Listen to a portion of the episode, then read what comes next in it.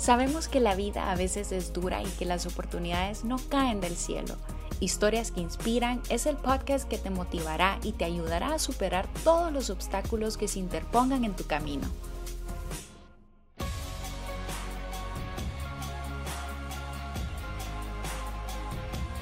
Bienvenidos al podcast Historias que Inspiran.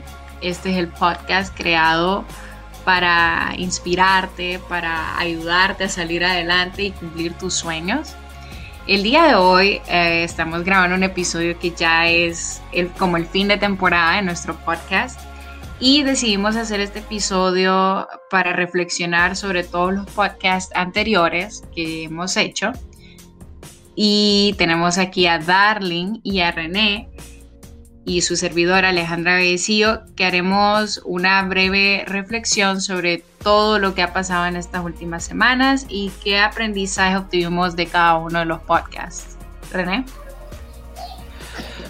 Hola Alejandra, ¿qué tal? ¿Cómo estás? Hola Darling. Eh, bueno, la verdad es que es un placer estar aquí ya después de toda una temporada, de conocer estas cuatro historias de, de mujeres y de personas jóvenes que nos inspiraron, que nos dieron eh, otra manera de ver nuestra realidad o nuestro diario vivir, por así decirlo. Entonces creo que vale la pena tomarnos un tiempo para reflexionar acerca de lo que aprendimos y, y todo lo bonito que se aprendió y se vivió durante el podcast. Darling, ¿vos qué pensás acerca de esto?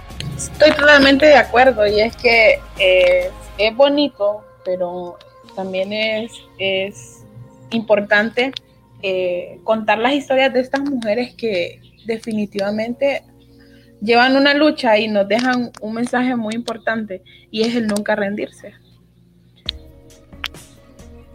Sí, la verdad es que yo estoy totalmente de acuerdo con ustedes. Creo que, creo que uno de mis podcasts favoritos, obviamente los amé todos, pero uno de mis favoritos fue el de Fátima, que fue nuestro primer podcast y ella nos contó una historia que bastante fuerte, o sea, nos dejó muchísimas lecciones sobre todo que a pesar de los obstáculos que la vida te ponga, pues vos puedes salir adelante, sobre todo en tiempos de pandemia, que es cuando la vida se la ha puesto más difícil, nos la ha puesto más difícil a todos y hemos tenido que encontrar una forma de reinventarnos. Y creo que fue algo que, que Fátima logró hacer y ahora es un éxito total. Sí, en eso tenés razón. Por ejemplo, la historia de Fátima nos enseñó que hay ciertas cosas en la vida, como ella decía, que son prioridades, pues, porque es cierto que ella tiene la, dicha de poder trabajar con sus papás, pero que hasta cierto punto ella quiere salir adelante y cuando ella sufrió el impacto directo de lo que es el, el coronavirus y el COVID, lo difícil que ella se lo vio y cómo a pesar de todo ella pudo salir adelante, creo que me llamó muchísimo la atención. Aparte de que su emprendimiento es algo nuevo, algo innovador, y algo que en redes sociales está surgiendo un montón. Entonces, siento que revisar este tipo de páginas como Giftboxes y los emprendimientos de, personas como Fátima nos debe inspirar a que aunque sea con cosas pequeñas, podemos comenzar ya un, un camino largo, así como lo decía ella. Estas historias nos han enseñado que hay dos caminos, el desconocido y el que ya conocemos. Y mayormente los jóvenes pensamos que porque no tenemos los recursos no somos capaces y ni siquiera lo intentamos. Y eso nos han enseñado las, eh, estas historias, incluso a la pandemia misma, que necesitamos reinventarnos, necesitamos replantearnos. Y ah, bueno, no, nos dejan como lección, como enseñanza, que cuando decidimos irnos por aquello desconocido podemos obtener eh, grandes eh, experiencias, podemos obtener grandes resultados. Y eso es lo importante, o sea, más allá de, todo el aprendizaje que cada ah, decisión eh, nos, puede dejar. Sí, estoy totalmente de acuerdo con vos. Eh, esto es algo que nosotros hemos mencionado muchísimas veces con René y lo hemos discutido, que la gente dice los jóvenes somos el futuro, pero no, somos el presente. ¿Verdad, René? y justo en ese tema tenemos también el ejemplo de lo que fue el, el episodio de María René Mesa, esta joven de casi 21 años, porque la verdad es que no lo ha cumplido todavía, que está estudiando astronomía y astrofísica en la Universidad Nacional Autónoma de Honduras y que se le están presentando este montón de, desafíos y de obstáculos, pero que ella a pesar de estar en un campo nuevo, en un campo donde no se le da mucho protagonismo a la mujer, ha podido salir adelante y ya está próxima a graduarse. Y es que los jóvenes no le hemos tenido mm, fácil, la hemos tenido muy difícil. Y sobre todo si somos mujeres. Por eso escuchaba hablar a María y me enorgullece eh, mucho contar esta historia y ser de los que cuentan historias de mujeres que cada vez se van abriendo paso en estos espacios que ah, por décadas han venido siendo meramente de hombres.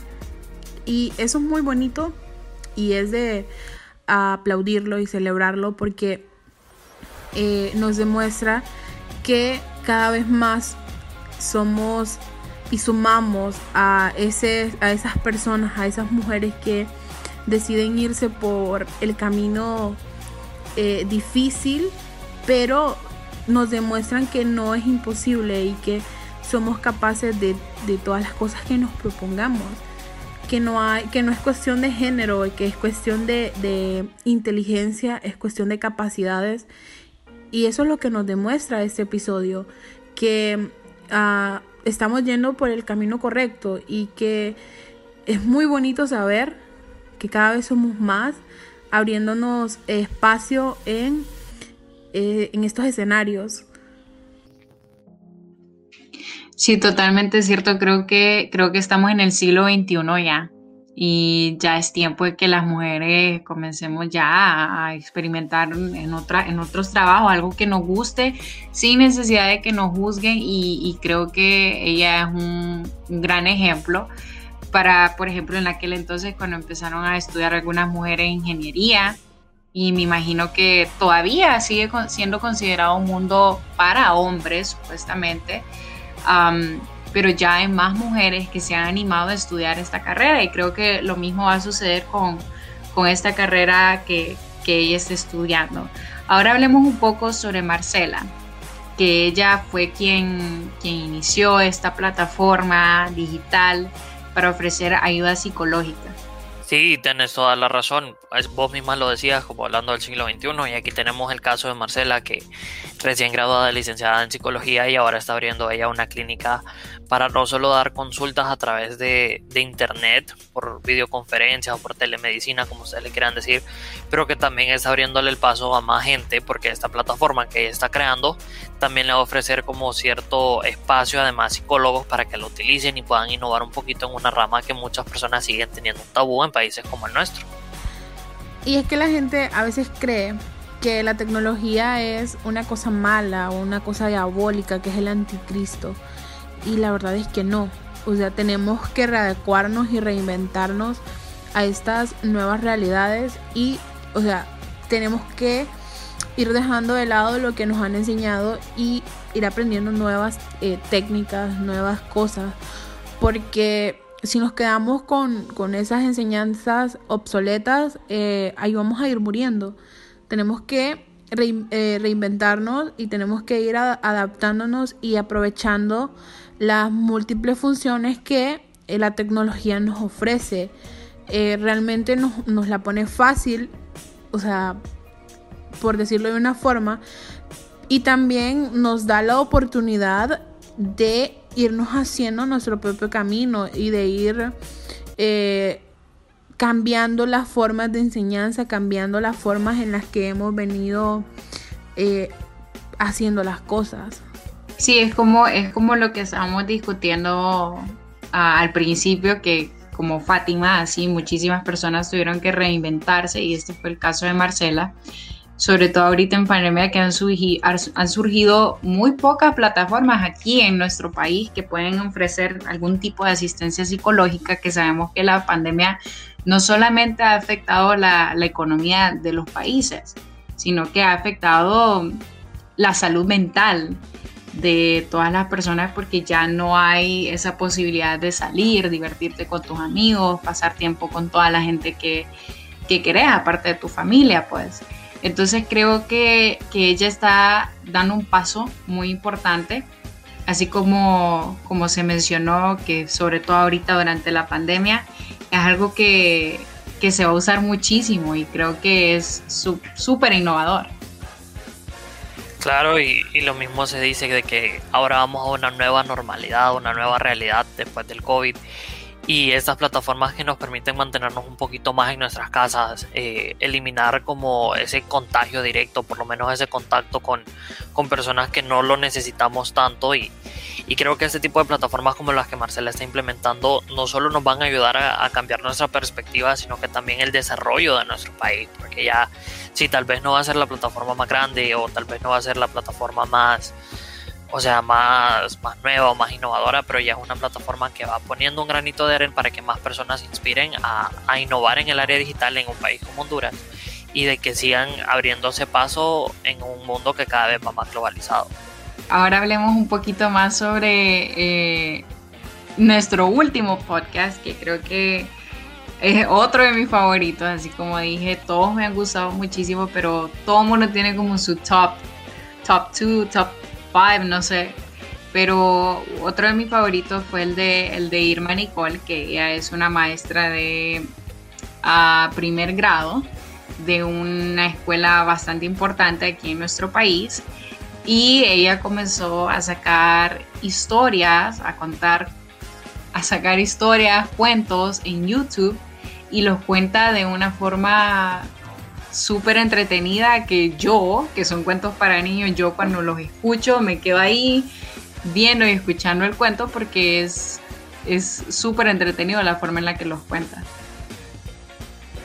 Sí, el podcast en el que Irma nos cuenta acerca de cómo también la pandemia la cambió, como ella pasó de, de perder su hobby o su parte favorita de su trabajo, que era el contarle estos cuentos a, a estos niños, y, y, después pasarse como a la teledocencia y perder esa conexión entre la literatura y los niños, que, eran son sus dos grandes pasiones, y después venir y, pasarlo a, lo digital, a YouTube y recibir ese apoyo o esas buenas críticas, no solo de los papás, sino que también, como ella lo decía en su podcast, como ya los niños ya reconocen por mi voz que soy yo la que les estoy contando las historias. Creo que ese, ese podcast me un montón, eh, eh, fue un podcast bien alegre, bien bien divertido, la verdad, para escucharlo. Y, y su canal también está súper lleno de colores, súper lleno de, de, alegría y demás. Y aparte ella como persona, mientras nos contaba que, que también tuvo un par de desafíos para poder llegar a lo que a ella de verdad le gustaba. Eso me pareció bastante importante también. Y al final, o sea, todos sabíamos que teníamos que avanzar y re readecuarnos pero hasta que fue hasta que llegó la pandemia que se prestó para hacer el mejor escenario y darnos la oportunidad de que avancemos junto con, las tecnologías. Porque nos estábamos quedando atrás.